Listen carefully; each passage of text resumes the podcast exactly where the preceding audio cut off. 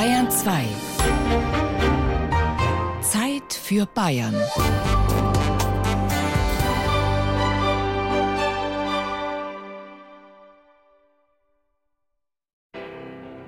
Die Kreatur ist männlich, 2,40 etwa. Wenn ich an Frankenstein denke, muss ich sagen, habe ich zuerst diese Horrorfigur im Kopf, die da diese zwei Knöpfe an der Seite hat, wie so alte Sicherungen.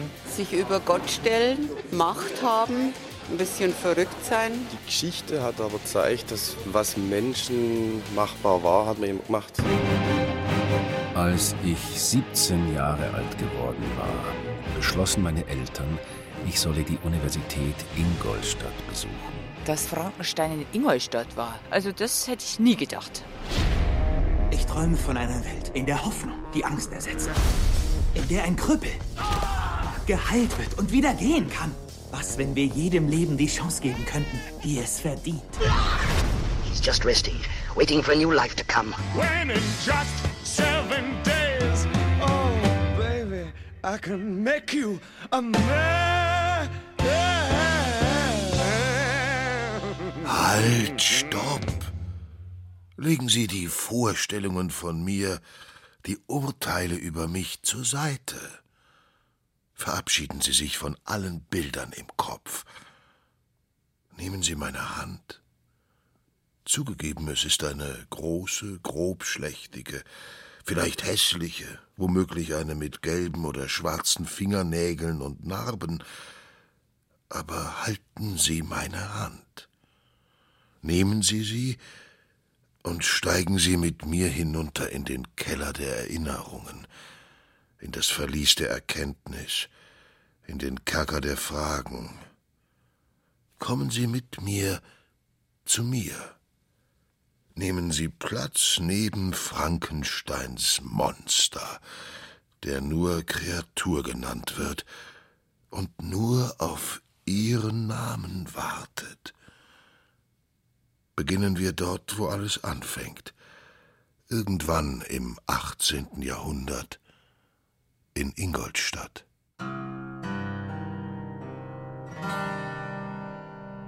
Wir haben das akademische Dreieck des alten Bayern tatsächlich vor unseren Füßen liegen. Wenn wir hier nach rechts schauen, dieses hohe, mächtige Dach mit dem kleinen grünen Dachreiter, in diesem Gebäude war von 1472 bis 1800 die Bayerische Landesuniversität untergebracht. Das ist die Hohe Schule.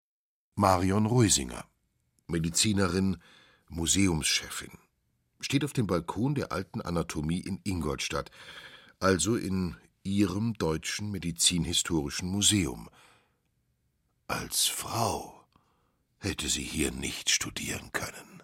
Das mächtige Münster links davon, das war die Universitätskirche. Und hier in dem Gebäude, wo wir jetzt auf dem Balkon stehen, das war die medizinische Fakultät. Seid leise Lauscher. Stellt euch unbemerkt zwischen die Studenten und Stadträte von Ingolstadt. Heute wird wieder einer zerlegt in der Anatomie. Extra Holzringe haben sie hineingebaut in den hohen Raum im ersten Stock.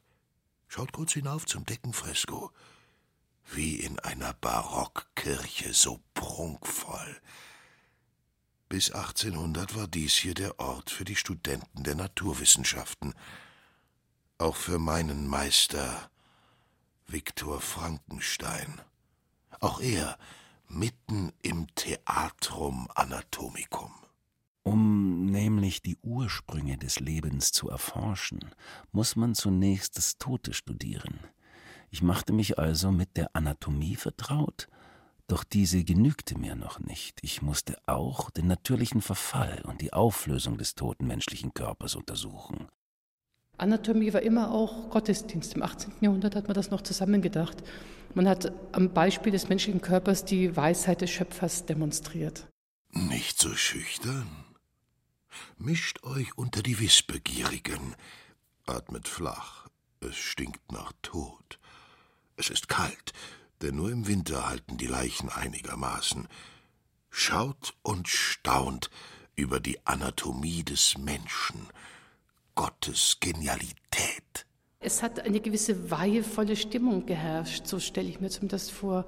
Wer wie ich, ich habe Medizin studiert, schon mal selbst am Seziertisch gestanden ist, der kennt dieses Staunen. Wie wunderbar der menschliche Körper gefügt ist, wie alles seinen Platz hat, wie alles ineinander greift, bis in die molekulare Ebene. Es ist einfach grandios. Ich sammelte Gebeine aus Leichenhäusern, Leben und Tod erschienen mir wie geistige Fesseln, die ich als Erster durchbrechen sollte, um damit einen Strom von Licht in unsere dunkle Welt zu gießen. Eine neue Rasse würde mich als ihren Schöpfer segnen. Viele glückliche und ausgezeichnete Wesen würden ihre Existenz mir verdanken. Alles anatomische Wissen, das wir haben, beruht auf Leichnamen von Menschen, die zu Lebzeiten alles dagegen getan hätten, um in die Anatomie zu kommen. Das waren alles Unfreiwillige, hingerichtete Selbstmörder, unehelich geborene Kinder, die verstorben sind, Zuchthäusler später. Es waren immer Menschen, die durch obrigkeitlichen Zwang nach ihrem Tod auf die Anatomie kamen. Hier in Ingolstadt ganz besonders Soldaten. Ingolstadt hat eine besondere Situation gehabt. Ingolstadt war Universitätsstadt und Garnisonsstadt. Üblicherweise hat man das vermieden, weil es einfach schwierig war für das Leben in der Stadt, wenn man zwei große Gruppen lediger junger Männer vor Ort hatte, die auch noch Waffen tragen durften. Für die Universität war es aber praktisch, weil jeder, der hier gestorben ist in der Garnison, in der Regel an Krankheiten oder am Alter oder an einem Unfall, nicht durch Kriegsgeschehnisse, automatisch an die Anatomie geliefert wurde. Wer bin ich? Das bin ich. Ein Sammelsurium aus gescheiterten Existenzen, die keine Bestattung bekamen, aus von der Obrigkeit genehmigten Leichen, Männer erstochen im Duell, bestenfalls, schlimmstenfalls erhängte Selbstmörder oder ermordete Huren. Sie landen hier. Sie geben den Stoff, buchstäblich den Stoff. Im trüben Schimmer des halb erlöschenden Lichtes sah ich, wie sich das trübe, gelbe Auge meines Geschöpfes öffnete. Das Wesen atmete tief ein und eine krampfartige Bewegung lief durch seinen Körper. Wer bin ich? Bin ich nichts weiter als die Fantasiegestalt eines hochbegabten 17-jährigen Schweizer Studenten, der einen Menschen bastelt, mit vermutlich nicht einmal großem Geschick für diffizile Arbeit. Kein Schönheitschirurg, ein Flickschuster. Es wird angedeutet, dass er sehr handwerklich zugange ist über Monate hinweg, mit Leichenteilen, mit Material aus dem Schlachthof, hier wie ein Bildhauer wirklich ein Wesen schafft und zusammensetzt, das schon. Aber wie er eben dann diesen Lebensodem einhaucht, ob das mehr alchemistisch ist oder elektrisch oder durch Formeln, die er spricht, das beschreibt sie überhaupt nicht. Wie aber bin ich in diese Welt hineingeraten? Wie hat mich die Schöpferin des Schöpfers erdacht? Warum, Mary Shelley, drückst du dich um meine Schöpfung? Deswegen ist das auch so eine Lücke, so ein Schöpfungsvakuum, in das jetzt jeder, der, der dieser Szene ein Bild geben möchte, seine eigene Vorstellung von Wissenschaft, von Leben reinsetzen kann. Dennoch wäre es relativ naheliegend, dass sie an Elektrizität gedacht hat, weil man seit dem späten 18. Jahrhundert eben mit dieser noch ganz neuen und unbekannten Größe auch an Tieren und dann auch an menschlichen Leichnamen experimentiert hat und damit unter anderem Hingerichtete, wenn die noch frisch waren, wieder zu Bewegungen bringen konnte, zu Zuckungen, zu Muskelbewegungen, zum Grimassenschneiden, indem man Strom aus einer handbetriebenen Elektrisiermaschine an die Muskeln angesetzt hat. Und das muss eine ganz gewaltige Erfahrung gewesen sein. Und das ging auch durch die Presse und davon hat man damals gewusst, das wurde diskutiert. Und das wusste Shelley natürlich. Alles ist Energie. Ich bin Energie. Ich bin. Ich bin gemacht. Ich bin erdacht. Ich bin ein Hirngespinst. Ich bin ein Hirngespinst einer Frau, einer achtzehnjährigen Engländerin, die in Genf am Kamin sitzt, zusammen mit anderen Intellektuellen. Auf der Flucht, weil sie durchgebrannt ist mit ihrem Mann und mit einem kleinen Kind. Ich bin das Konstrukt einer Frau, die arm und einsam sterben wird. Ich bin eine Metapher für die Hybris der Wissenschaft. Und ich bin Made in Ingolstadt. Mary Shelley, warum hast du mich aus deinen Träumen gefischt? Sie hat ein Jahr vorher die erste Tochter verloren. Das zweite Kind, zumindest das, kam gesund zur Welt.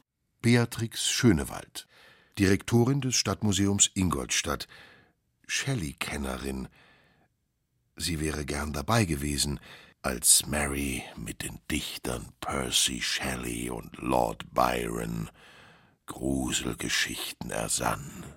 Ihre persönlichen Erfahrungen, dass sie sozusagen schuld ist am Tod ihrer Mutter. Sie starb zehn Tage nach ihrer Geburt. Und bis zum Fertigstellen des Romans bringt sich die Frau von Percy Shelley um. Also immer diese Konfrontation mit Tod und natürlich mit neuem Leben in diesem Spagat hat sich Mary Shelley befunden und das Erleben ihres eigenen sehr genialischen Mannes, dies sind die Faktoren, die quasi auch dazu geführt hat, so einen intensiven Roman über einen Menschen zu schreiben, der Gott spielt, der sich in seiner Kreatur spiegelt und letztendlich all das durchlebt, was sie durchlebt hat, bin ich der festen Überzeugung, dass das nur jemand schreiben kann, der diese Grenzerfahrungen tatsächlich miterlebt hat.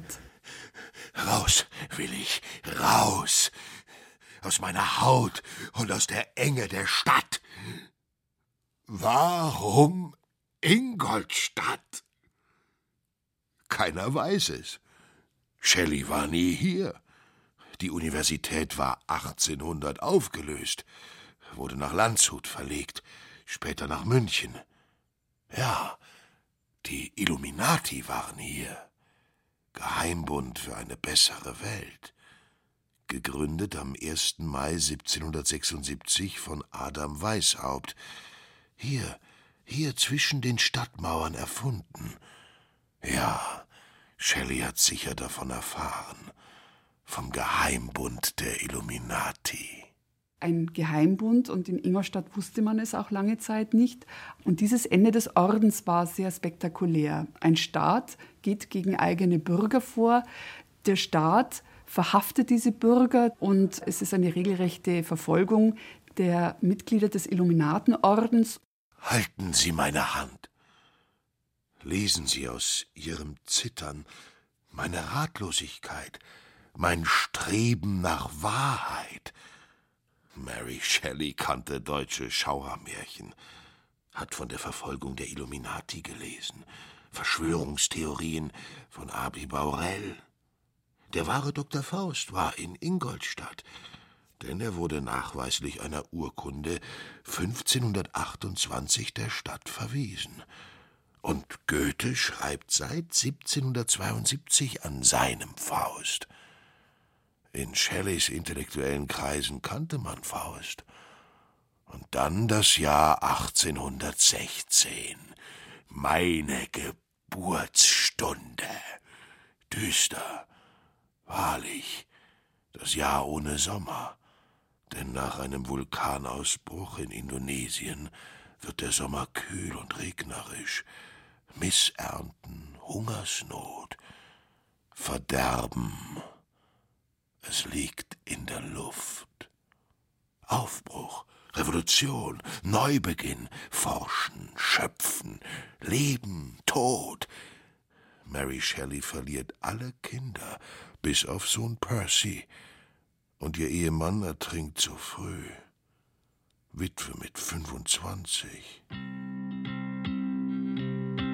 Wenn nur ein einziger Mensch mir Zuneigung entgegenbrächte, würde ich es hundert, ja tausendfältig vergelten.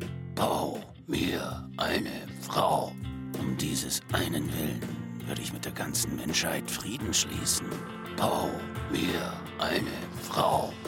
Willigst du ein, dann wirst weder du noch irgendein anderes menschliches Lebewesen mich je wiedersehen. Bau mir eine Frau. Ich werde in die unergründliche Wildnis auswandern. Halt! Bau mir eine Frau. Lassen Sie jetzt meine Hand äh, nicht los. Bau mir eine Frau. Es ist meine Hand. Bau mir eine Frau. Auch wenn sie ausgedacht, erfunden, geschöpft ist, halten Sie meine Hand. Ich bin nicht schlecht. Ich bin sogar Vegetarier. Habe mich in die Berge zurückgezogen, nachdem Frankenstein mich liegen gelassen hat. Ich bin einsam. Also der Moment im Gebirge, wo Frankenstein Frankenstein begegnet, also wo er seiner Einsamkeit begegnet, sage ich jetzt mal. Und ich glaube, jeder, der im Gebirge war, weiß, wie stark die Einsamkeit im Gebirge sein kann. Jeder, der dieses Erlebnis gehabt hat, weiß, dass man da auch sich selber begegnet. Und ich gehe davon aus, dass der Frankenstein sich selber begegnet und sagt, bau mir eine Frau.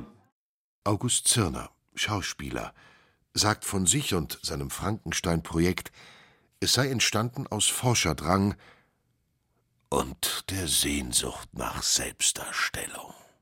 Eigentlich sind wir ausgegangen von dem Kybernetiker Heinz von Förster, der den wunderbaren Satz geprägt hat, ich weiß, dass ich nichts weiß, aber manche Menschen wissen nicht mal das. Und was das heißt, welche Instanz gibt es im Menschen, im Wissenschaftler, der sich selbst beobachten lässt und dadurch auch eine Art Moralität entwickeln kann, der sagt, Entschuldigung, wenn ich jetzt das mache, wenn ich diesen Atom so spalte, das kann sein, dass da sehr viel Energie dabei entsteht. Es kann aber auch sein, dass man daraus eine Bombe baut. Und dann nimmt man billig in den Kauf, dass irgendwelche Regierungen sagen, ja, wir bauen halt eine Bombe, aber geben euch viel Geld für die Forschung. Also wo ist die Verantwortung des Forschenden, des Wissenschaftlers? Der Wissenschaftler hat moralische Grenzen, die er überschritten hat, vielleicht in einem gewissen Überschwang. Dieses Forschen wollen, dieses ja, unbekümmerte, sich über die Folgen nicht im Klaren sein, hat eine gewisse Jugendlichkeit in Frankenstein. Das, was er erlebt in der Kreatur und in seiner Schuld gegenüber der Kreatur, das ist eine Form des Erwachsenwerdens. Ich bin ein gutes Wesen. Ich will nicht töten. Außen stark, innen schwach. Sie wissen schon, harte Schale, weicher Kern cogito ergo sum. Ich denke. Ich denke, dass ich in der Welt bin, um zu warnen und zu zeigen. Das kommt raus, wenn ihr Gott spielt und Menschen bastelt. Ich bin prominent, weil die Wissenschaft braucht Frankenstein und seine Erben, sein Drängen, sein Forschen, sein sich nicht zufrieden geben, sein Welt verbessern wollen.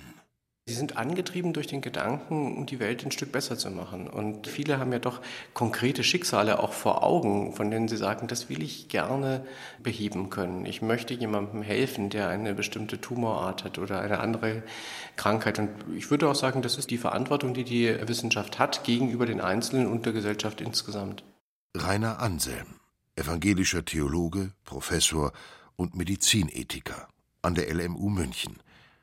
Frankenstein ist immer noch ein Denkanreiz, wenn es um biologische Grenzüberschreitungen geht. Menschen basteln, auch in der Gentechnik. Wir können das Wissen, was wir haben, nicht wieder ungeschehen machen. Man muss die Verantwortung wahrnehmen und das heißt eben, dass Ethik Preis des technischen Fortschritts ist. Das heißt wiederum nicht, dass der technische Fortschritt ethisch schlecht zu bewerten ist, aber man muss eben reflektieren, was man macht. Mit mehr Freiheitsgraden heißt es eben auch, dass ich mehr entscheiden muss und dann muss ich auch Gründe für diese Entscheidungen haben und ich muss zu den Entscheidungen stehen. Mir fehlt doch nur die Liebe meines Schöpfers. Ein Name, mein Name. Dieses Benennen, das mir die Seele gibt. Anerkennung, sein dürfen. Frankenstein hat mich verlassen. Die Welt hat mich verlassen.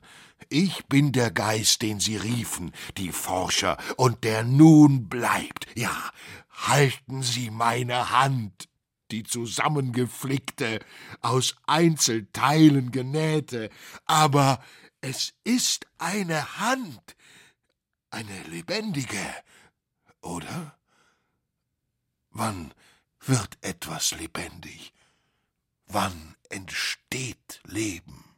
Das ist wahrscheinlich wirklich eine der allerschwierigsten Fragen, die man stellen kann, weil wir es einfach immer noch nicht verstanden haben. Wir haben bestimmte Vorstellungen, die wir sagen können, Leben kann sich selbst reproduzieren, aber nicht identisch, sondern nur ähnlich.